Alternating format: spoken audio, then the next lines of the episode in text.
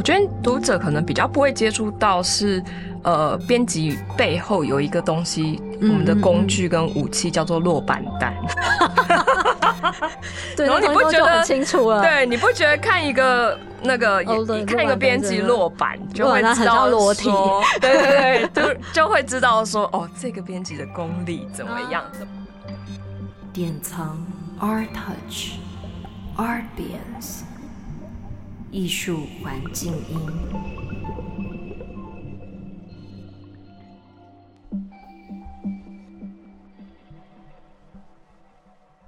各位阿扁斯听众，大家好，欢迎来到艺术百工图这一集呢。因为我们阿扁斯第一季已经快要进入尾声，然后我就私心来测试一下第二季的企划题目，叫做“编辑女子会”。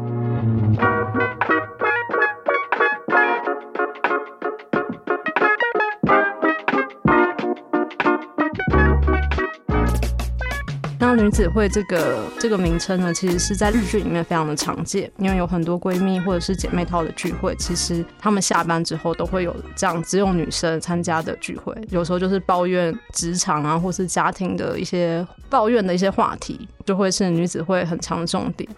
那因为我自己就是变成有家庭之后，其实我很少在下班时间还有空余的时间能够跟朋友聚会或者是同事聚会，那样的时光其实离我非常的遥远。我自己就私心想要在自己的节目上面跟自己的女性编辑的好朋友透过节目，但其实是借由这个节目可以来进行社交，然后以及聊一聊就是编辑工作的很多细节。那我自己其实认识很多能力，我自己非常敬佩而且很强悍的。怪物级的女子编辑，然后我想要借这个声音节目“假公济私”，就假公济私，然后来跟就是我认识的女性编辑们聊聊他们的编辑经验。那我今天邀请到两位就是非常重量级的女性编辑，第一位是江嘉华，大家应该都嘉华大家应该都很熟悉，嗨，对，我然后不恐怖演 讲戏，大家应该都很熟悉，就是他之前在《星火水》有担任过主编，然后他现在是《怕表演艺术杂志》的客座总编辑，然后也是接下来工作室的负责人。对，欢迎嘉华。好，拍手，因为都自嗨很累，你知道吗？然后再来是方旭杰，那旭杰他就是设计媒体界的一姐。好，反正我可以帮你冠名，对不对？然后现在是《拉 V》杂志的全媒体的主编，对他有《拉 V》杂志非常多，就是令人印象深刻的专题。今天请两位就是重量级的主编以及媒体工作者来到这边，其实是要聊一下媒体里面的一个重大工程，关于改版的这件事情。因为两位其实都为了不同的媒体，其实经历过一个改版的一个工程跟设计，然后想请两位聊聊这个题目。关于改版这件事，在编辑工作上面的一些细节，因为像拉 B，它是在二零二零年四月的时候进行一个重大的改版，包括可能它的主视觉，以及包括它的整个呈现方式，它都有一个很大的调动。帕杂志是在二零二一年的一月进行改版的工程。我想先请两位都各自聊一下，说当时你们经手的媒体是在一个什么样的契机下，想要酝酿这项改版的行动？你们谁要先聊？先改版的吗？现在现场的，在现场的，好，我先说，其实怕杂志改版的契机，我觉得呃比较特别，就是它其实跟疫情是比较脱离不了关系，因为其实在过去。怕这本杂志其实是专门以节目专题制作，比如说有一些幕后花絮，或是比较深度的采访，都是围绕着节目。但是自从二零二零，那刚好疫情来了。如果大家还有印象，其实台湾遇到最严重的第一波状况，应该是从三月有一个澳洲音乐家登台，后来就让场馆整个取消，呃，大概快要一百五十九场的演出。然后，所以他们其实也我会记得这么细的，当然有做功课、哦，你真的好好认真。呃，当然就是呃，其实那段时间其实等于场馆就没有演出。嗯那其实对杂志来讲，他们就遇到一个这样子的状况，没有办法以节目为主哦去做题目。你你可以回头再翻二零二零，你就会发现他们做了很多跟疫情共存的题目。那当然，这个题目因为疫情延续了两年，然后这个题目不可能做一辈子一直做下去嘛。其实改版这件事情应该早就存在他们呃机构内，对对，机构内要计划这个事情。那我觉得疫情比较像是启动或是一个触媒，就让他们就是呃有了一个这样子的机会，你被迫得要真的去做一个改版的事情，这样子。那我觉得其实也也是一个很好的时间点了，就是疫情其实是一个危机，但是可能也是一个转机，所以他们呃就找我呃就是协助去做改版，当然就是那个时候就是稍稍的把杂志呃梳理了一下，所以我我觉得那个疫情应该是它一个蛮重要的契机，嗯嗯，所以我们就呃在二零二一这一月正式做了改版这件事情。那旭姐要谈一下拉币吗？就是拉币是在你们在机构内是有一个什么样的讨论，然后决定说要改版成一个新的面貌，跟自己的读者做新的一个面貌的沟通，或者是碰面这样子。呃，碰面，碰面 听起来超可爱的，就是因为拉 V 是二零零四年就创刊了，其实在台湾的生活风格杂志里面，应该算是元老级的杂志。所以到我们是两年前改版的，所以那时候这样算起来，其实已经十十五年、十六年了。那我觉得一个当然是说，因为是生活风格，然后设计的杂志，作为这个杂志，应该说作为这个领域的媒体，本来对于风格，或者是说对于光是比如说 logo 啊这些字形上面，它会有不同的趋势跟潮流，还有你这个 logo 以前曾经代表过的什么样的形象，到现在还是我们想要走的形象吗？这些事情其实一直以来都会。呃，我觉得啦，就是说成立久一点的杂志或是媒体，其实都应会会，我觉得应该都会常常问自己这个问题吧。所以拉 V 其实我在拉 V 大概也蛮久了，也也一阵子了。所以大概在那时候要改版的二零二零年的前一两年，其实就已经开始有在想这件事情，就是说，呃，拉 V 本来的那个字形，拉 V 本来的呃版面风格，是不是还是我们觉得？我们自己喜欢的，或者是说我们觉得我们的读者觉得这是一个切合时代的，所以那时候就开始，其实酝酿的蛮长一段时间，然后真的采取行动，当然也是内部的人慢慢有共识才走，就是才去找设计公司啊之类找洋葱，所以我觉得这比较像是这个契机，比较像是一个杂志媒体自己的新陈代谢。就是嗯嗯，比较像是自己的新陈代谢，那个成成年也没有到成年，大概就是一个，对，就差不多可以换一个新的样子的时候，嗯嗯嗯嗯。然后我其实因为在我们在录这个节目之前，其实我先去找两位，就是预防一下，就是你们过去改版的过程。然后其实你们都有一个很大的共识，是说你们觉得改版其实不是一个。完成品的宣告，就是改版那一本杂志出来，然后这件事情就结束，然后它不就是一个起跑的开始？因为你们那时候就有提到说，你要怎么样一直不要偏离你设定的那个改版的那个使命，或者说那个目标，而不要就是一直跑偏，或者是说就是脱离那个改版的主轴太遥远，就是你要持续下去这件事情反而是更困难的。就想了解一下两位为什么那时候都会有这样子的表示。就是认为说改版不是一个完成品的宣告，然后其实是一个起跑的开始。你要先，你要先 啊！你那个，这好像跟一个设计商品的完成一样，就是设计商品的完成，它当它开始面对消费者，它其实才刚开始进入那个测试端。然后，那当然商品会不会继续持续的修正，都来自于测试端的一些回馈。那我觉得还有杂志还有另外一个特性，是因为。它算是一个呃众人才能完成的一个集合体嘛，一个作品。嗯，那其实每个人可能在沟通过程里面，或是把一个单元做出来的那个蓝图的想象，应该都不太一样。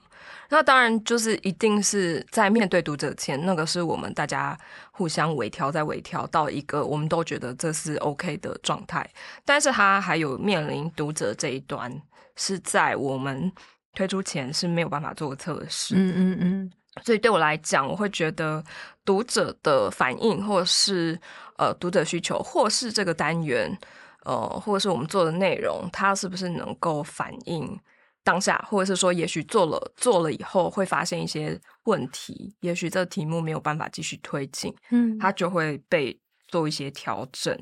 所以我我觉得，呃，举例来说，怕本来做了在改版第一年做了一个单元，其实我们是访了在台湾的。海外到台湾来的一些表演艺术工作者，其实希望借由他们来聊聊，就是他们觉得台湾的表演艺术环境跟他自己的土地的表演艺术环境有什么差异。嗯，然后呃，有点从外人的眼光来看吧。然后，但是后来做完一年，就发现说，哎，也许在我们假设的这个前提下，其实有很多。表演艺术工作者也许当年其实并没有在自己的环境里面工作，他就投入了台湾的表演艺术环境工作，所以他可能没有一个比较值，嗯哦，或者是说会发现大家大同小异，最后都讲到就是可能剧场的一些问题，然后再来就是台湾很有人情味。哦，对，就是最后会被归纳成，好像你会发现那个公式不断出现，就是对，那那就不是我们希望可以呈现的内容。那所以这个单元可能呃，在一年后，我们就会觉得，哦，那也许它适合被转换成另外一个单元。嗯，所以我觉得改版微调这件事情，其实它是与时并进，它也会一直调整，它并不是呃某一次改版，然后所有东西就定定下来就就不再调整。对，嗯嗯。不知道续集，嗯，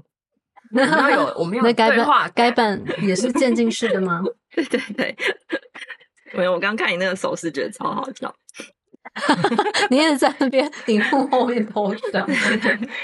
好，呃，我觉得对，就是这件事情，其实应该说内部的人会觉得它酝酿很久，可是对于读读者来说，他其实不知道这些酝酿，也不知道这些幕后，然后他其实这是对他们来说，这是第一次接触。那当然，我们内部人会觉得说，哦，我们已经呃自己设定了很多，然后也可能呃问了一些我们觉得就是比较亲近的，然后的朋友，他然后也是读者这样的状态。但是我觉得就是要从读者角度来看，他会怎么样去感觉你。推出来的那个改版之后推出来那个样子，然后那个样子它有没有持续的接收到这个讯息？我觉得只有那个改变的这个讯息被接收到了，它才算是就是改变的完成。因为如果只有我们自己在动，其实他没有接收到，那其实也是我觉得是徒劳啦。所以就才会说，为什么这个东西是要呃是一个开始，然后是一个长跑。我也觉得，因为像拉比其实一直以来都有在微调。比如说我刚刚讲，虽然是二零零四年才呃成立，到现在才第一次换 logo，但其实说真的也很少杂志会换 logo 啊。这个待会我们再聊。对，但是呃，先不说到换 logo 的 level，倒是里面的栏目一直以来都会有调动。像我我到这边之后，其实就调过了两次多，然后当然之间小型的微调一直都有，所以这件事情它本来就会一直在。那有。几个原因会让它调整，一个是说，我觉得就像刚刚嘉华讲的，就是说，呃，环境是不是这个议题，或是这个制作方式还能够继续存在下下去？然后这是操作面的问题。像我们自己有做 people 这个栏位，但我们的 people 的设定是说，呃，可以一次只访一个人，他就人物聚焦，或者是说也可以有一个 talks，就是两边对谈的方式去做。但是这个难度也会比较高，因为编辑他的每个月的工作量其实很大。如果你做同样的页数，然后只但是要约两个人，然后我们又都希望能够拍照，因为我们其实是都要拍到就是真实采访的那个样子，然后我们要设定场景的时候，它难度会很高，所以慢慢的这个东西它它的频率会稍微低，但它还是会在。那或者是说，我们之后要不要把它独立成另外一个，就真的叫 Talks，然后把它定下来。让它成为自己另外一个专，就是专属的栏目。就这些事情是操作面的，那当然也有内容上面的转变。比如说我们以前的美食单元好了，它就可能很小，或者是它有时有，有时没有。但是我们就发现到说，呃，其实美食这个部分对于重视生活风格人来说，它是一个全感官的体验。所以我们会把它变成一个带状的，就是每个月都有，然后它一定会介绍新的餐厅，然后一定会介绍一些新的去处。所以就变成说，在需求面跟在操作面上面，会让你这个杂志它必须持续的一直改动。嗯，我我我可不可以回？可以可以回。其实怕是呃怕今年满三十岁，所以呃这一次的改版其实是他的第三次改版。哦，然后他分别在就是呃十岁的时候、二十岁的时候都有一个样貌的不太一样，然后包括那个时候的 logo 整个样貌怎怎么去想象表演艺术。呃，要讨论什么，其实也都不太一样，所以我觉得第三次的改版，嗯，就是比较接近要三十岁，他去做这做了这个变化。嗯，那当然我们在 logo 上也做了不太一样，就是的想象。那过去二十岁改版的那一次，其实是找了刘开。做了帕的 logo，嗯嗯，我觉得就像刚刚徐姐有聊到嘛，设计它是风格，它是有一个时代性的，嗯嗯。那三十岁的时候，当然也希望它有点拉皮，嗯，所以从里到外有没有都 让它，对对对对，稍稍的再年轻化一点，青春化、青春感一点，对。所以其实我我只是想补充，就是说它其实已经拉皮三次。对，希望变得呃青春，因为大家都希望听明。对，嗯，对，可以靠近年轻人出没错。然后，因为我觉得嘉华常常被那个赋予就是 杂志改版的 救火队的任务，就我很常看到说，哎，有一本新的杂志，然后后来翻开来就是才两本，好，就是这样做的。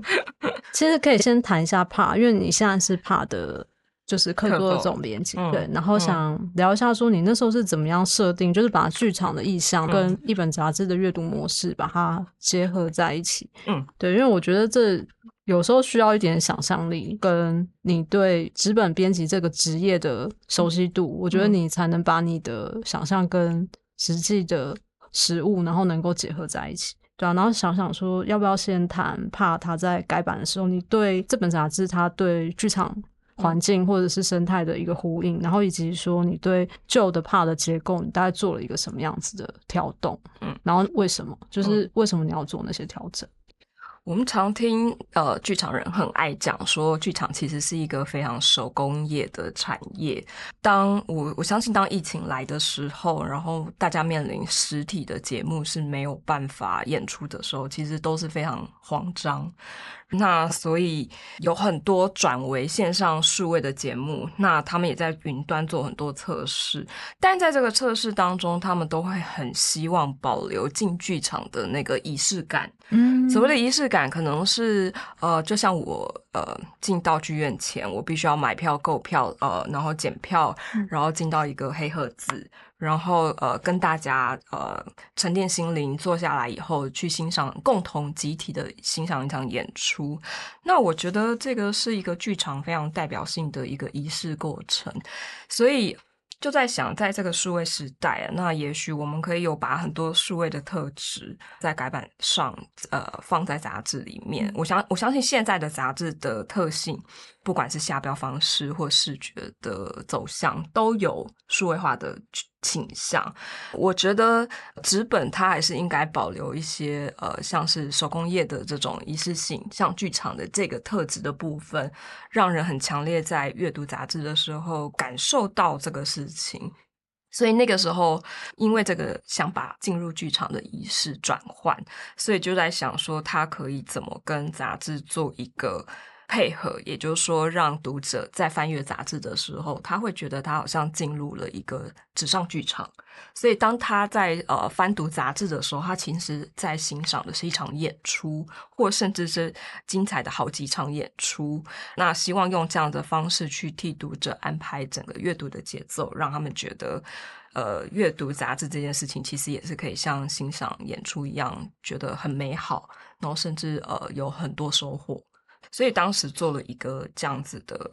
编法，然后那当然呃，我觉得怕呃，因为是三十年的老杂志，那一直都有它非常吸引人的地方，比如说它的长篇评论，比如说它的国际国际专栏，就是说了解西方世界的一些动态或是什么。那其实我觉得刚好呃，疫情期间会让你停下来想说。我们过往一直在向西方取经的一些表演艺术的方法，台湾是不是在这个三十年期间，其实已经有自己的方法学累积？嗯，有没有一个就是可以从亚洲看出去的视角。嗯所以其实除了刚刚讲那个很仪式性，那个是一个外在比较像、呃 rebranding 的方式，我觉得其实内在的重整，它还有一个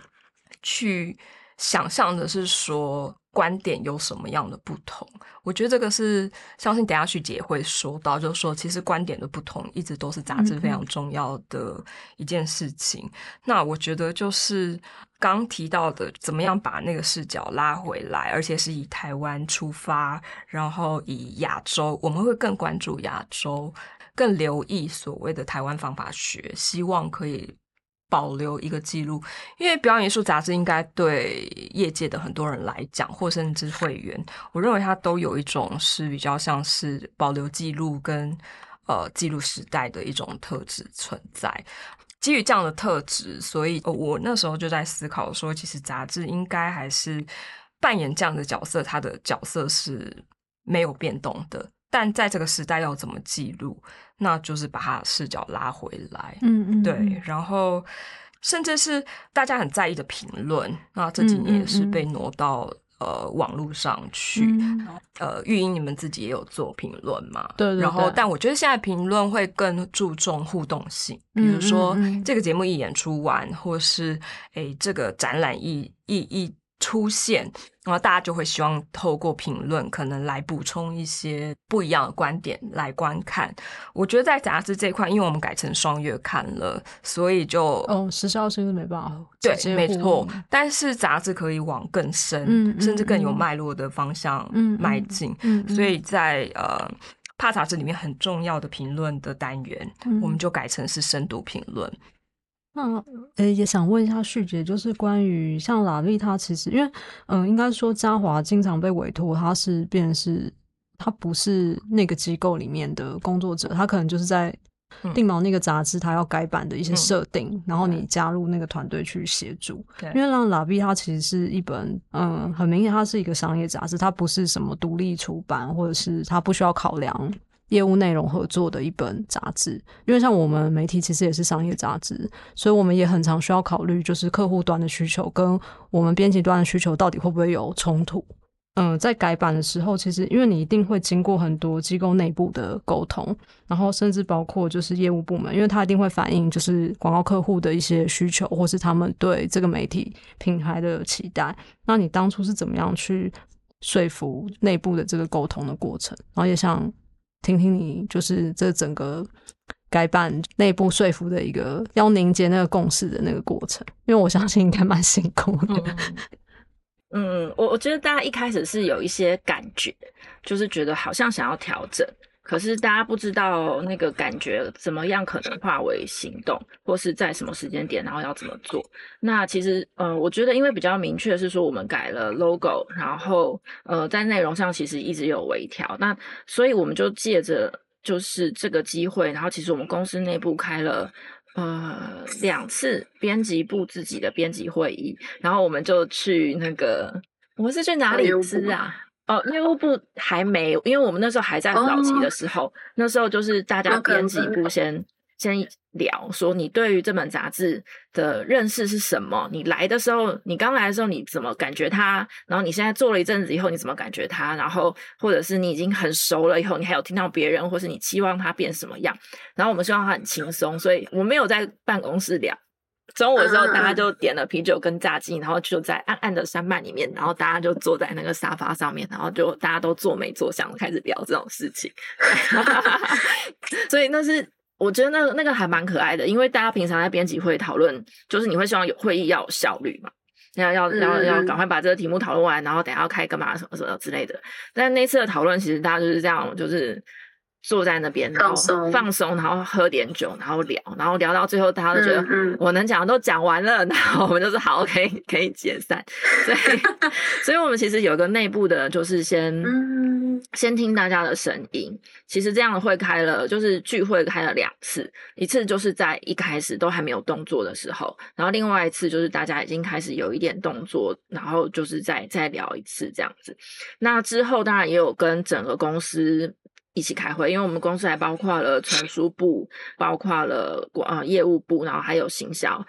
这个比较难拉去那个 吃吃喝喝，因为我们真的就需要大家就是一起听，然后一起感觉。所以我们就他有开一个会，然后有先把我们的想法就是跟同事们 brief。我先讲就是关于全公司有聚在一起的状态。那后来其实洋葱给了我们提案，然后我们有先挑了初步筛选一下，把几个我们觉得有可能的方向跟全公司一起开会。所以全部人就坐在那个会，我们也会议室也坐不下，就坐在一个大桌上面，然后把我们候选的那些字。Logo 应该是我们先沟通的内容，编辑部那边都先沟通的内容了，然后再来是跟大家一起开会的时候是看就是比较形式上面的部分，就是大家一起看那个 logo，然后大家投，就是每个人都发言，你觉得它怎么样？然后为什么？然后最后大家投票，然后投票完以后，大家还有心有不甘的，还有出来的说服大家说就很可爱。然后你本来就是觉得没有想过的意见在那时候都出来，所以我我觉得那时候是一个很。很有趣的状态，就是说，呃，对我来说，改版这件事，它不是只有对外的一个改变，它其实是一个机会。然后，这个机会其实是一个内部重新、重新凝聚共识的机会。我我觉得旭姐其实讲到一个呃，杂志很重要的呃，就是运作过程跟改版也很重要的一个特点，就是沟通。嗯，哦，即使是嗯。续杰是在做内部，就是他们是内部组织。可是，即使是我一个外部的人去做改版这件事情，其实也不是呃强行的介入。嗯，我其实也是花了在呃真正定锚企划之前，其实大概花了两三个月的时间，跟两厅院所有的单位都接触过。那当然也跟编辑部也接触，就是当然还有咨询业界。其实比较希望是能够获得集体共识。怕这本杂志的方向推进，绝对不会是我一个人说了算。嗯，他呃，就是一个老牌，他有他自己本来原来的核心精神，有他原来存在的价值，这个事情都必须要被尊重。嗯嗯，然后，所以在这样子的沟通过程里面，最后呃，我们采用一个。我觉得，呃，其实改版都是一种新观点的进入，或者是去做新观点的一个修正，所以我比较像是在这个改版过程里面一个新观点的介入，或者是一个呃进入，然后跟大家去把再跟团体，呃，就是编辑部把这个杂志运作出来。那广告部分其实原来他也是卖广告，嗯嗯，因为他有一个。封底，他有个非常死忠的劳力士的 客户，然后其实他内部其实他，呃，我觉得就是当然就是这个是场馆他们。比较也有选择让步的地方，就是他们认为接下来希望这个刊物是跟读者沟通，嗯，所以我们让广告都靠边站，然后也牺牲掉一些特殊版位，嗯，然后让让内容可以比较完整，就推荐给读者，对，嗯，对，嗯，我觉得这件事情对劳伊来说一直也是一个很关键的题目，就是，嗯，其实，在两千一零年那一波，有一些小杂志出来。然后那时候的小杂志，嗯嗯，现在也没有全部在啦，但是那时候的确就有一种很很清新的，然后蓬勃蓬勃的状态。但是我觉得他们也体现出了另外一个状态，就是说，哎，那个杂志好像它广告没那么多，然后它独立性格比较强。我觉得新一代的读者可能会接收到这样的讯息，是那时候会接收到这样的讯息，还蛮强烈的。然后就有很多年轻读者就说：“嗯，我每次翻阿 B 都觉得，呃，哎，现在上个月这一期就是啊，你看，然后这是你们主题，那背面就是卡地亚，哎，或是跟我们的 艺术生活格格不入，即使是都就这样。”哪里怪怪？可是其实我我觉得这是某一小群人的想法。然后其实你看世界上重要的一些生活风格杂志，比如说你看 Monaco，或是你看国外的一些厉害的杂志，也不是厉害啊，就是它其实在内容是呃综合型的杂志，其实他们都 welcome 广告进来。那我觉得或许也可能是因为我自己是念广告出身的，我会觉得其实我是乐于看广告的人，尤其是广告，其实他也挑媒体。然后媒体其实也挑广告，就是我们也挑我们觉得好的品牌进来，然后品牌它同时呈现一个以创意的方式，然后把它的资讯用广告方式放在杂志里面。那说真的，因为广告它其实就是最直接希望消费者会买单的一个传达的手法，所以它势必会跟当前的 trend。比如说他的美术设计，它可能就代表了一些当前的 trend 会喜欢会走的那个方向，然后或者是说他沟通的模式，它可能就是就是这些大品牌觉得现在。他们想要，然后觉得值得推荐给大家认识的内容，所以我其实会倾向把就是好的品牌的广告当做是一种内容来看，然后你也去看为什么这样子的品牌，这样子的国际品牌愿意认可一本就是呃在地本土自制杂志，我们不是就是国际中文版，可是为什么我们就是可以跟可以受到这样子的国际品牌的青睐？那是不是我们在内容上面有一定程度的严格把关？是不是我们在视觉甚至摄影的要求上面都跟现就是国际杂志是平起平坐的。那我觉得，如果用这个方向来看的话，其实这本杂志就是说，它有广告的这个成分进来，它可以让读者接收到的讯息，或许是一种更多的状态。那这是我的想法了。那其实我们自己在做题目的时候，拉 V 的编辑部从来没有因为广告的要求，从来没有，我我可以说从来没有因为广告要求而调整。就是编辑部的内容从来没有。那你说广编稿或是什么，那就是广编稿的问题。反而我们有还蛮大的自由去尝试一些很新鲜的题目，比如说我们做过以前做过台湾民俗的信仰的设计，或者是我们就是改版之后也做了一些很前卫的题目，比如说我们谈推测设计是什么，我们想要做呃一个题目叫做设计风格怎么来。那我们就觉得，哎，设计风格不能只有一个样子，所以我们就邀请了小子和叶中以一个人设计一款。就是封面，然后我们一起就做双封面一起安。那因为我们有一些广告客户的稳定支持，所以我们可以做这样子的双封面的尝试。然后我们也就是可以邀请到这样子就是很棒的设计师愿意帮跟我们合作，然后一起玩这件事情。就是我觉得它是一个互相的帮忙跟彼此的肯定，所以其实。商业杂志对于我必须说就很像这几年台湾在谈就是台剧啊或者什么台湾电影行不行啊？你谈到这些事情的时候，难道不谈票房吗？难道不谈比如说像现在怎么样把一些商业机制或是真的跟大家更亲近的好的生活模式的？商业内容怎么样一起引接在一起？我觉得不可能不谈，就是说，甚至它更必须要连在一起。这个产业或是台湾的生活风格，才有可能真的是兴盛的，它不可能是断裂的。对，我觉得你讲的很好，因为有时候我觉得我自己啊，有时候会觉得，哎，我们好像。商业杂志，然后就会跟那种独立杂志它的那种完整性，因为它不会被切割，它不会被广告的阅读切割，然后或者是说它不会有广告的介入，它就有一种完整性。然后商业杂志它可能就会有这样的内容切割，可是那其实更考验我觉得编辑的方法，对，然后怎么样让它整合，然后以及嗯让它的存在其实对读者来讲不是一种负担，然后反而是更增加你的。你的阅读或是多元性，对我觉得那很重要。然后，尤其是因为商业媒体，它就是要自己养活自己，它不能够，它不能够把这个机制排斥掉，所以它要怎么样跟商业机制共生？其实我觉得也是很考验每个媒体编辑，他要怎么样去跟商业机制对应，然后对应出一个就是呃也有利读者的阅读方式，对吧？这我觉得其实。也是一个蛮艰困的，可以再再录一集的，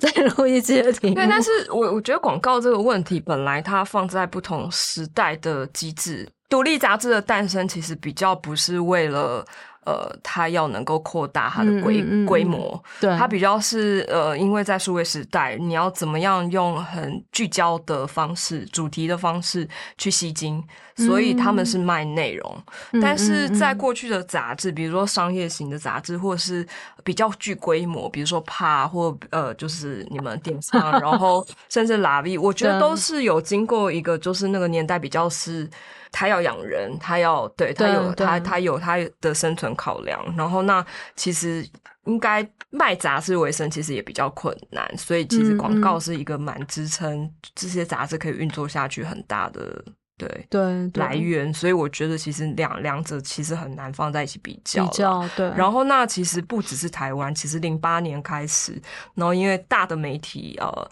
纸媒关的关，转数位的转数位，嗯嗯，所以其实欧美也出现了一波，欧洲尤其是欧洲出现了一波独立杂志的小风潮。哦，那这这二零零八零八零八之后，然后那这这批杂志其实也都是。没什么广告，嗯，但他们有他们的原因，比如说他有的是呃很有理想的杂志人出来，就是想做他们很单纯的内容，所以他们有广告上的考量，他可能他还还有别的正业，嗯所以这个东西是他想推动的内容。那有的就是他觉得内容就是他自己以他身为读者的角度来看内容这件事情，他就觉得我想给带给读者是完全纯然的内容，没有任何广告，他认为这样可以，就是读者是会买单的。所以我觉得都有不一样的时空背景的考量，所以对啊。然后我其实还有一个很想问是关于嘉华，就是因为嗯。你接手两本杂志的改版，就是《星火水》跟《怕》，然后我想问说你在接触这两本杂志的改版，你觉得那个原本就是一个属性差异很大的嗯部分，然后只是想说就一个你嗯介入改版的这个工程的时候，你觉得那个过程当中有有什么样最剧烈的差异？呃，我我想我想先讲，对，当然问的是两两个很不一样，但是我觉得两个改版也有它一样的特性，就是一样回应到我刚刚讲，其实现在的杂志，任何一本杂志要改版，我相信他们都会面临到，呃，在这个数位时代资讯过多的时候，你要怎么吸引读者去看。纸本的刊物，所以呃，我觉得两本改版它都很不自觉的在视觉，在呃很多样貌上的那个变化，它必须要是很很吸引人的。嗯然后那怕跟星火水很不一样的原因，是因为怕是已经有一个非常成熟的编辑部存在，那我们只是需要一个新观点的介入。但是星火水是其实有点像是整个团队是重新新重嗯新，所以我们没有什么前面的包袱。对，那即使星呃星火水是一本以前就存在的杂志，嗯嗯嗯可是其实我们是蛮断裂的，就是我们是直接从我们自己来重新去堆叠或者是雕塑一个作品，所以跟那个刚讲那个帮中年，不管是帮中年大叔拉拉皮，皮或是 对那个他过为什么不是妇女是大叔？对，因为我不喜欢讲中年妇女，我每次都要讲为什么都是中年妇女要拉皮，我觉得中年大叔也是需要拉皮一下。对，所以我觉得星火水是真的比较自由。嗯，嗯那但是星火水它因为是很专注的在做主题制，所以它每一期就是你在做改版的时候，它会有一种很像重新命题这本杂志，然后在命题的过程里面去找到它的方向。哦这个是反而是你没有。呃，应该不能讲没有方向啦，就是我们第一期是很清楚的，就是要来做一九八七节那一年，那他也就定标了这个杂志一定会是会说跟呃台湾的呃泛文化，然后呃解严后的，嗯然后呃断裂的文化去把它给衔接起来是很有关联的。那我觉得呃星火水是慢慢的透过。我觉得跟怕的过程不一样，是说我要去定锚，所以我们就要立刻。我觉得星火水比较像是透过团队慢慢的塑形，嗯找到它一直不停对，找到它真正的方向。嗯然后，所以嗯我觉得后面做到第二期、第三期以后，才反而更确定说，哎，其实我们接下来要做的事情，好像是把就是呃解严后的。不管在哪个领域的呃一个文化，好像去帮他做一个衔接，或去找到他的一个脉络，或是去爬梳它。所以我们做了台湾设计。嗯那台湾设计当然是这呃十年，或是讲二，我觉得应该是十十这十年。嗯那当然可能有二十年的努力，所以才有这十年，好像很风起云涌。但是事实上，在刘开那个年代，嗯嗯嗯然后甚至我们上次在北美馆看了黄花城的嗯设计展，其实前辈的设计师里面就有蛮厉害的设计师。可是为什么大家的记忆中好像觉得设计师这个行业是在这十年嗯才蓬勃发展的行业？所以我觉得星火水在那个时候做了一个台湾设计的这样子的呃寻找台湾美感的一期，他就把这个东西给衔接起来。就是其实我们的脉络是一直有的，可是也许在戒严后拉到晚近，可能那个那个那个。脉络或者是那个历史，没有人去讲，好好把它讲出来，所以大家会觉得那个东西是断裂的。然后再来是，我记得那时候有讲，呃，也有一期叫做“历史就是未来”，嗯就是现在书写历史的方式改变很多，然后新时代运用网络媒体，比如说像故事。呃，团队，然后比如说像台湾吧，嗯然后比嗯如说像做那个空袭高雄嗯，呃还有对桌游，他们怎么用各种方式去书写台湾现在的历史？嗯嗯那跟我们以前就是去想象历史这件事情是怎么被说出来、被讲出来是非常不一样。然后这个也是新活水会去做的题目，然后你比较难想象在别的泛文化的。题目里面去做，那还有一个是小智，其实是现在我们觉得是领现在的孩子哦、呃因为都比较呃，怎么讲，就是他们关注自我的。呃，可能因为 I G 时代，或者是可能因为网络时代，那以前我们会觉得八九零年代的青年好像是必须要关注社会，去回应社会比较多，会感觉好像现在的年轻人关注的是自己比较多。嗯嗯但其实，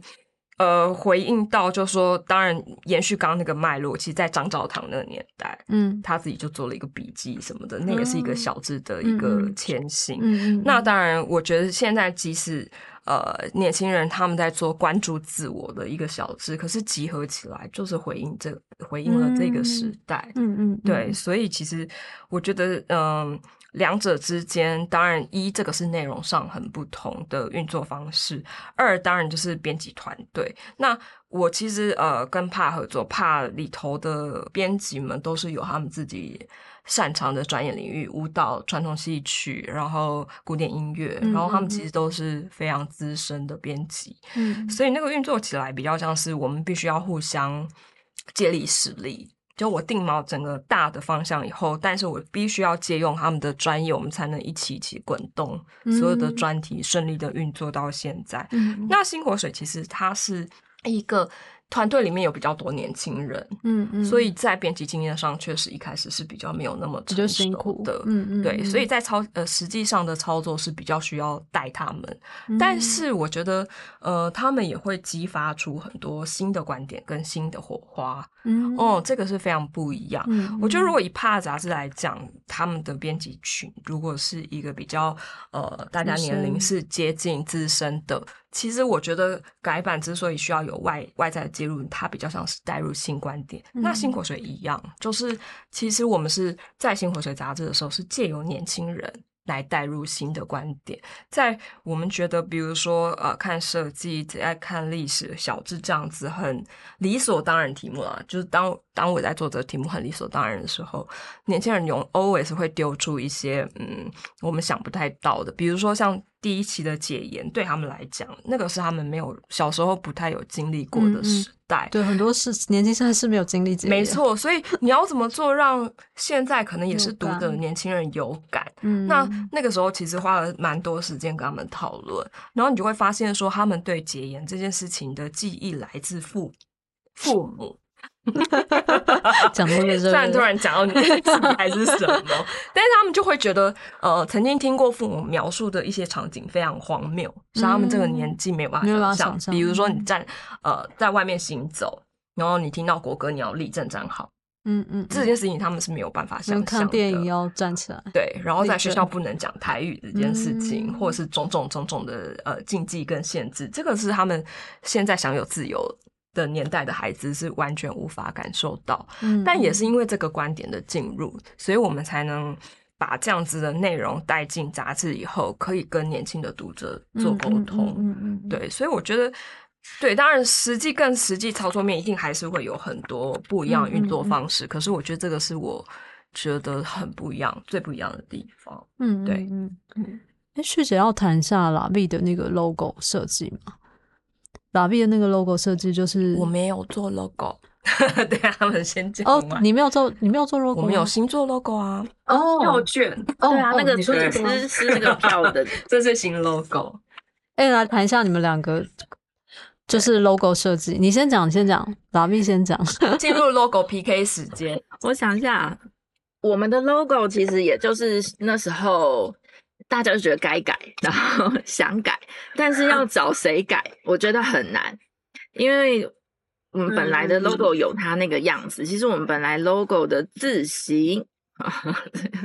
要呼唤出那个 logo 以前的字形叫叫做什么？叫做 Bodoni Roman。就是比较像，嗯，对，好，就反正就是那个字形，大家可以自己去找。那其实那个字形在那个年代，就是二零零四创刊的那个年代，它比较像是一些国际中文版的 logo 的字形，它就是看起来比较时尚，然后但是它稍微有一点距离感。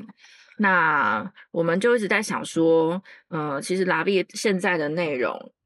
也一直在改变，就是说我们不会只不是只报道那种看起来美美的东西，在内容上面，其实大部以前假如觉得这样子美美字型的杂志，它报的都是一些继承现象，就是很热门的话题，然后很红的东西，然后这种继承现象。但是其实在这几年，也就是大概改版之前的那两年开始。我们想要谈的东西就不是这种继承现象，我们想要谈的还包括了，比如说江城的现象，说什么东西它已经在路上了，然后我们觉得它会是一个现象，那些事情是我们会去谈的，也就是说，我们想要先一步去做这些事情。那还有另外一个不同，也就是说，我们想要谈的不只是现象，也就是说，我们不是只报它那个现象到底是。长什么样子？比如说一个作品出来，不是只去描述那个作品；一个展览出来，不是只去描述那个展览。我们想要去谈的是为什么会有这种东西出来。所以，比如说像我刚刚讲，我们会做呃设计风格怎么来，风格这件事情是怎么来的。然后我们从设计师个人，从甚至我们去讨论呢，就是是不是科技决定论。比如说现在大家都用数位作品，所以它的那些形数位的这个工具会影响一个创作风格。然后我们也想去问他。就是 what，就是你接下来会怎么样发生？比如说我刚刚讲那个推测设计的那个题目，它就是谈接下来会怎么样。那所以我们有一些题目，慢慢的会去。望向未来这件事情，那这个概念其实，在我们 brief 给那个设计师的时候，或是我们去想象设计师的人选的时候，也加入了这样子的考量。那总之，我们后来是邀请了洋葱。那我们其实，在一开始的确有拜访一些不同的设计师。那嗯，我们后来就决定要邀洋葱的嘉贤来帮我们，呃，就是 Andrew 做这件事情。一来当然是因为洋葱他就是业界有知名，然后再来是我觉得设计师本人或是他带领的团队的。性格也很重要，就是 Andrew 一直是一个还蛮有玩心的人，对不对？这样我知道，就是他是一个很很有趣、很 fun 的人，然后所以他其实是有那种望向未来的那个，他知道这件事情是什么，他不会只是想要把你就是梳清、梳理干净。看起来干干净净，他不是，他会想要帮你留一点线头，然后留一点就是那种未确定的开放感，在他想要做的作品里面。那这个东西是我们期待的，所以其实呃，我们这个说真的，我们做 logo 时间长也不长，短也就大概八个月，从开始然后到就是发刊发改版的那一刊，那 中间其实提案过了几次，我们修正过一次。因为那时候修正的时候，因为我觉得洋葱很棒，是它不是只帮你想啊视觉，因为有有时候他们可能就专注一些设计师会专注在视觉面，但洋葱它其实知道这是一个品牌，也就是说，刚我们讲到这个品牌，它承载了可能要跟客户沟通，然后承载了假如我们之后要办活动，假如我们之后要做不同的事情，或者是比如说像语音将要录一个 podcast 的时候，它可不可以成为一个。这么宽阔的容器，然后去去搭入我们在里面期待放的内容，所以他我们第一次沟通的时候，应该说第一次提案的时候，我们看到他的提案，然后我们知道他有帮我们想，但我后来我们就觉得我们应该让他大胆一点，我们就说我们想要更有感的改变，放一点对，就是看起来更不同。然后 Andrew 就接收到这个，就是可能让他放心接收到这个讯息，然后他就就是。又再提了一次，第二次的提案风格就开始会有一点不同。应该说，第二次我们收到的提案里面的款式就各各有风格，所以我们在那个时候就想说，好，我们看出来了不同了，就是他的提案里面都各有不同了。那哪一个才是我们要的那个状态？那后来我们选了这一款。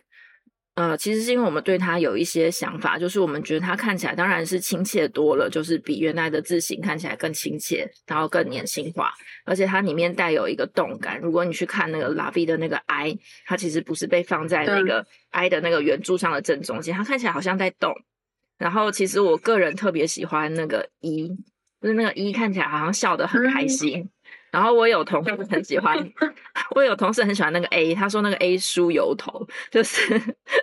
所以每个人对那个字形都有一些 自己的想象。那我们觉得这个字形呢，它其实就代表了，就是说它未来可以被放进来这里面的资讯。然后，嗯，它看起来是比较有人文感的。然后虽然很简单，但是它同时也有一些就是动态，一直在持续在与时俱进的那个感觉。所以后来我们就是选了这一块。嗯呃，就是当然刚刚讲到就是票券的概念嘛，那当然就是那时候定锚的时候，其实一开始就有这个概念。嗯嗯，然后再是刘开前辈，就是呃我刚刚讲二十岁改版，刘开前辈设计的那个“怕”三个字，其实是 P A R。三个字的大写，嗯嗯，然后然后其实它每一个姿态都像是在跳舞的姿态，所以那个很充分可以展现表演艺术杂志是一个什么样的杂志。嗯，但是它可能就是呃，比如说放到三三十岁这个时空，其实现在的呃杂志的体力，就是 logo 体力，其实大部分都是比较现代感的，因为那个图像可能更需要舒展的空间，需要更需要让读者去辨识到。所以当时怕这个字呢，就是。当我们在教这本杂志的时候，我们通常不会讲说什么 performing arts 什么 re review 什么的，不会讲那么长，或者不会讲表演艺术，通常会叫它怕。对。然后，所以它是一个有声音感的一个字。然后，呃，射精的时候听到就，哎，你们都是叫它怕这个杂志。然后再怕在那个表演艺术的呃专业名词里面，灯光。它是一个一一个灯光这样子，所以它一听就是会有画面感，啪，然后是一个有声音的那个状态，然后所以当时设计师就决定把 A R 改成小写，因为当读者在看到它的时候，跟你看到 P A R 三个字，你会想用呃 P A R 去讲它，跟怕这个字来就是做称呼是有不太一样的区别，嗯，然后再是。呃，刚讲刘开前辈有在就是字形上让三个字都是在舞动的，但是我们就比较就是现代版的 logo 就比较低调，它让它的字形让 P 跟 A 是有一个好像在互看互对的一个状态，所以三个字还是有互动，但是那个互动性是稳定的。然后这个是 logo 的改变，嗯，对，不太一样。如果大家翻欧美的独立杂志，他们很喜欢。写一句 slogan 去替这个杂志下定义，嗯嗯嗯，也就是除了 logo 以外，希望让读者更明确读到，呃，理解，呃，这本杂志到底在讲什么。那其实，所以我们也呃放了一句 slogan，叫做呃，就是从新的观点跟更靠近的角度，嗯，去重新定义，就是 redefine 表演艺术到底是什么。嗯，对，这个是在 logo 上的改变。嗯嗯，对啊。好，我们 PK 完了，可以不同的掌握那个表演艺术跟那个设计产业的重要动态，都可以两本都是非常权威啦，就是在产业都是非常权威的杂志。嗯，赶快 赶快那个称赞你们 各自的媒体，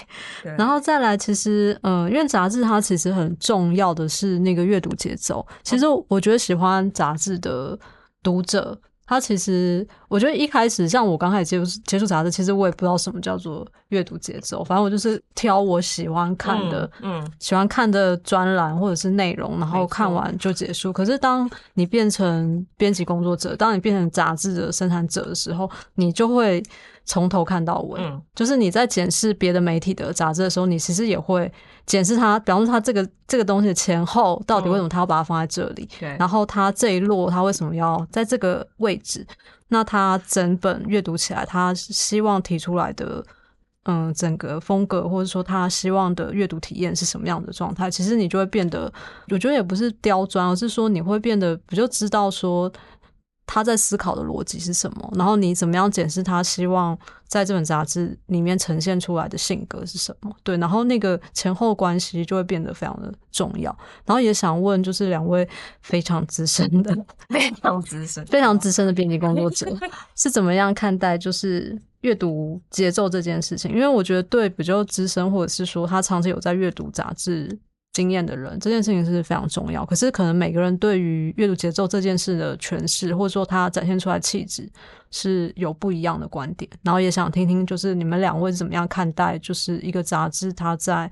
嗯整个阅读的感的一个建构方面，你们是有什么样的品味吗？或者说你们通常是怎么样定义这件事情？我觉得读者可能比较不会接触到是。呃，编辑背后有一个东西，我们的工具跟武器叫做落板单。对，然后你不觉得很清楚了？对，你不觉得看一个那个看一个编辑落板，就会知道说，对对对，就就会知道说，哦，这个编辑的功力怎么样，怎么安排那个，我懂我懂，对，就是页面，然后怎么讲故事。其实我觉得落板或者是呃，就是说刚讲阅读节奏这件事情，其实很像一个作曲家。怎么写他的曲，嗯，就是高潮迭起，他必须要在什么样的小节，然后让大家觉得哇，那个共鸣来了，然后那共鸣之后，他可能要平静一段时间，然后才能够再有一个五分钟后，可能再有一个共鸣。就像我们追剧，可能也是，就是可能你不可能时时刻刻都在那个，比如说高潮、高潮、高潮的状态，然后但你就会觉得这个剧就是好像平铺指数。也也不太行，所以他必须要有一个好像呃每五分钟突然要给你一个丢出一个问题，或是每每每十分钟你必须要接收到一个什么样的讯息，你才会想要继续追这个剧。那我觉得落版跟梳理阅读节奏其实跟这个也很像，就是说跟刚刚两个比喻也很像。就你要怎么创造读者在进来读文章的时候，他会觉得高潮迭起，他会觉得 OK，我跟着你的。对节奏，我会觉得哇，阅读起来非常舒服。嗯，那怕就是就就我刚刚讲嘛，就是说，其实我以前也是怕的读者。然后以前我在国外念书的时候，就帮他们写城市专栏。那城市专栏一直是他们非常重要的一个栏目。那在以前的怕，它其实是被放在最前面的单元。那你也会看到，呃，一是你会看到这个杂志怎么去定义，就是这它的定位，就是说，哎，其实。往外看这件事情，对我们来说是非常重要的，所以他才必须要把它放在非常前面。那个时候，因为城市专栏每一个城市都有一页，然后但我后来发现，那个阅读进来，然后等你要看到封面故事的时候，等你看完十几座城市的发生什么事情后，其实已经有有有一点疲惫感了。嗯嗯嗯，然后这个时候你才要进入正餐。哦，对，所以其实那个是一个很疲惫的节奏，就是说。当我好像吃前面的开胃菜都吃到饱了，你吃了一国料韩国小菜餐馆有没有小菜一直上来好几轮，然后想说我都吃饱了，然后正餐上来的时候，你只能看着他，想说看起来很好吃，但是我不知道该怎么继续吃下去。所以我觉得怕在改版的时候，他就做了一个节奏很大的调整。我就把呃，我觉得就有点像是把封面故事当成正餐。嗯，然后我反而把城市专栏这种东西放成甜点，嗯嗯，所以就挪到最后面去。然后我把呃暖身，就是开胃小菜，就变成是一些幕后的，比如说有职人的呃图鉴，就是我们每一期邀到不一样的，很背后就是你在舞台上看到每一个小螺丝钉的一个，比如说西班牙的那个。佛朗明哥舞的击掌手，他他其实是一个很重要的角色，可是也许你在观赏演出的时候，你根本不知道忽略他，对，常常忽略他，或者是他其实是有他的专业存在的。然后我们让大家，然后或者是说一些剧场的冷知识，那也就是说你在你要。用你正餐前，我先端给你一些小菜，让你稍稍哎，在对剧场好像在更了解了一些，先开胃，觉得好像哎，剧场蛮有趣的。好，我再来吃大餐。嗯嗯，那吃完大餐以后呢？因为因为我们的餐很多，所以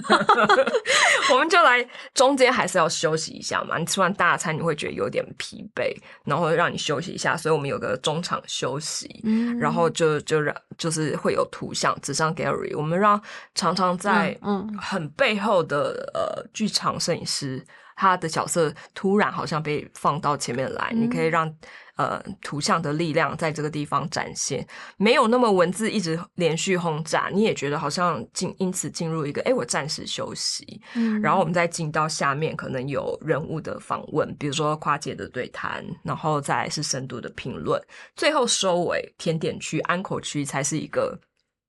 就是呃城市专栏，嗯，然后还有就是专栏，就是作家的专栏，然后我们再用一个设置。方式把它 highlight。嗯，其实反而因为是这样梳理完节奏，城市专栏并没有因此被弱化对落掉，嗯。或者是落掉，呃，就是弱化。反而大家会觉得说，哎、那我就是知道说这一后面好像别册一个这一嗯。摞，我好像可以在一个我很想吸收国外资讯的时候，集中精神来看。嗯，我觉得嗯达到这样的效果，所以那就跟梳理节奏，就跟我定架构的那个逻辑就合并，它就会变成说，因为这样子的一个上餐的方式，所以我把它梳理成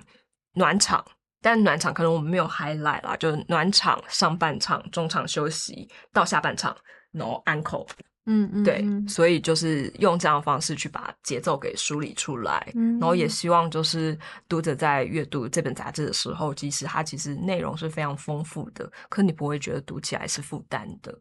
那旭姐呢？你觉得就是关于阅读节奏这件事情，我不晓得说就是在你的编辑的思考里面，你会怎么样安排？嗯，我觉得刚刚江华讲了，呃，江华讲的很很完整，其实就是一本杂志作为一个单位再去规划它的状态。那这个部分我就先不补充，因为我觉得江华刚讲的其实蛮完整。那我们其实也有一点像，就是会先有小菜，然后主呃小菜，然后前餐，然后开胃一下，然后有一个主菜，然后之后会有轻松的甜点这样子。那因为拉比比较特别的是说，每个月都会有一个封面故事。那这个封面故事其实每一期的封面故事，我们呃都重新结构它，因为封面故事至少都有六十页，也就是说它至少会有十几篇文章。对，每个月都这差不样。多，确实对一样。对，它至少会有十几篇。三十。我说以前金属，哦，对，就是大家那个密度都很高，我觉得新一组的密度也很高，就是所以大家大概会有就是大概快要十篇十几篇的文章在这个封面故事里面。那我们就先聊一下就是关于这个封面故事的部分好了。嗯，封面故事其实我们每一次的封面故事版面都重新做，就是说我们在内容上面既定栏位的嗯部分是固定的。对，就是会重新做它那个版面。那但是我觉得有趣的是说，关于在做封面故事的那个封面故事本身的 flow 的安排的时候，呃，它其实有些时候是会有有一个隐藏讯息在里面的。那我觉得那要看读者有没有顺着读，当然你也可以单篇起来读，因为单篇它一定也还是精彩好看，只是说整体下来会有一个隐藏讯息。我举例好了，比如说像我们自己这个，嗯，今年四月做的就是给下一代的设计这个主题，嗯、我们的最开场是一个很轻松的，大人都大人小孩都喜欢的设计选品，所以我们就选了很多设计品，然后它是一个就是拼的题，呃，应该说拼贴的版面，就是你看到版面里面有好多单品，然后呢，我们就开始慢慢往后走，比如说我们接下来就去讲，就是一些比较大的设计的空间，校园生活的空间。然后生活呃美感教科书的报道或是绘本之类的，但总之你一直读到后面，会发现我们在安排一件事情，就是一开始是大人做给小孩的设计，最简单的就是你买那些我们刚刚说大人小孩都好喜欢的设计单品，然后再接下来是大人设计给小孩的校园空间，然后大人设计给小孩的美感教科书。可是慢慢的，我们中间有一个转开始转折了，我们就去访了就是设计博物馆，然后请他来聊他们怎么样，就是不只是大人设计给小孩看博物馆的方式，而是大人怎么样去感觉小孩可以怎么样看这个博物馆。就是慢慢转换成小孩的视角，而不是说我当然要给你什么，你就要接受什么。然后一直到后面，我们还接了一个叫做 STEAM，就是 S T E A M 的一种教育方式。那它其实就是在谈说，你给小孩一个动手练习的可能性。那这边开始的时候，小孩的创造力会出来。设计这件事情不再只是设计一个成品 deliver 到他手上，而是你把设计这件事情当做一个能力。然后再怎么样用各种的生活模式，或者是教育，或者是看展，然后送到他这个人，就是给他当做他的礼物，就是他可以内化到他内心。所以我们在谈的就是给下一代设计这件事情，设计它就不是一个名词，它变成是一个动词，它是一个思考方式。嗯那甚至到我们结尾的时候，我们就去，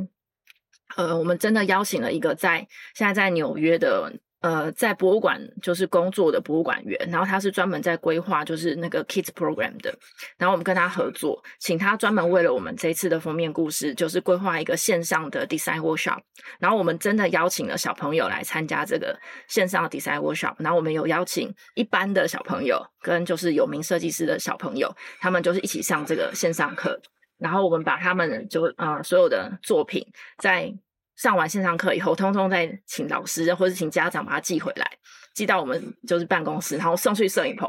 呃，应该说我们还送去给就是朋友的小孩，让他们就是穿戴，就像 model 一样，就是穿戴。所以整个封面故事你看起来好像。就是单篇单篇，但是其实你会默默的从就是大人做给小孩的具体的设计物件，一直走到后面，你会发现，哎，是小孩自己在做东西，耶，小孩自己有自己的设计能力，然后他自己在设计他自己想要的东西。因为我们那个主题是设计你想要的，就是呃，wearable 的，就是可穿戴式的的东西。所以我们的结尾就结在这里，就是我们对，但这件事情我没讲。就是说，我们没有明确的去跟你说，我们大概有点到，但是如果你读完，你会发现，哎，好像好像那个讯息不一样了。对，所以，我们其实还蛮常用这样，也没有蛮常啊，就是说，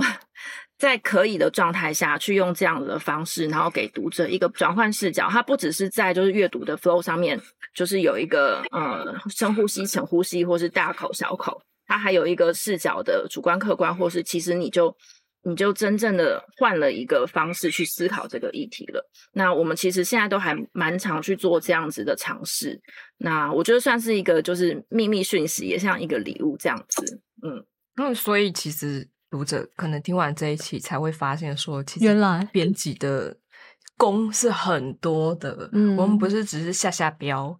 然后改改错字而已。我们的后面细致的。功其实是非常非常多，然后因为功这么多，所以你才能够顺畅的阅读，也才能够呃进入这个故事，你觉得很好看。其实我每一期都在写一本小说，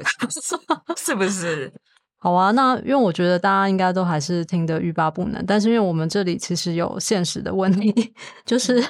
蛮是我们接下接下来有什么时机，是不是？其实就是会希望这个，因为我其实还蛮想把。嗯，因为我我认识很多资深编辑，但是因为像就像嘉华讲的，其实很多资深编辑工作方法，它是没有东西被传承下来。比方说，他离开这个编辑台，这件事情可能就消失。嗯，对。然后我是蛮希望说，透过这个节目，其实可以把一些编辑的经验留下来。虽然我也不知道到底 T A 是谁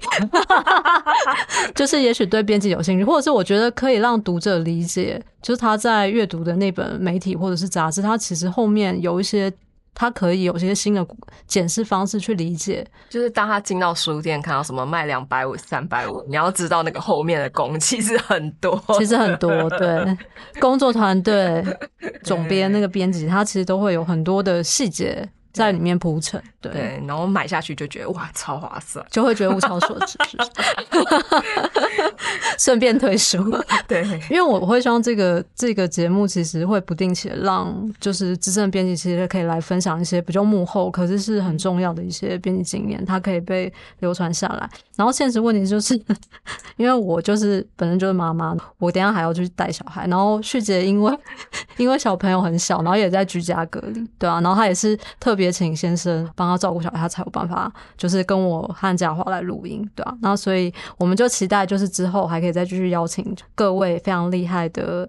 女子编辑们，然后来分享他们幕后的一些编辑的细节。因为我们上次好像有说要聊美编，对不对？是美编吗？还是视觉？好，就是因为我觉得也是可以大聊，对读者可以尽情期待，尽情期待，那可以开五集吧？因为对我真的觉得美，因为美上次也是聊不完，一聊就聊两三个小时，对啊，然后我是。觉得有很多的主题其实是可以在接下来的节目里面再慢慢带到。那今天就非常谢谢旭杰还有嘉华两位来参与我们的节目。那谢谢大家，谢谢玉英，下次见，拜拜，谢谢，拜拜，拜拜，你赶快去照顾小孩，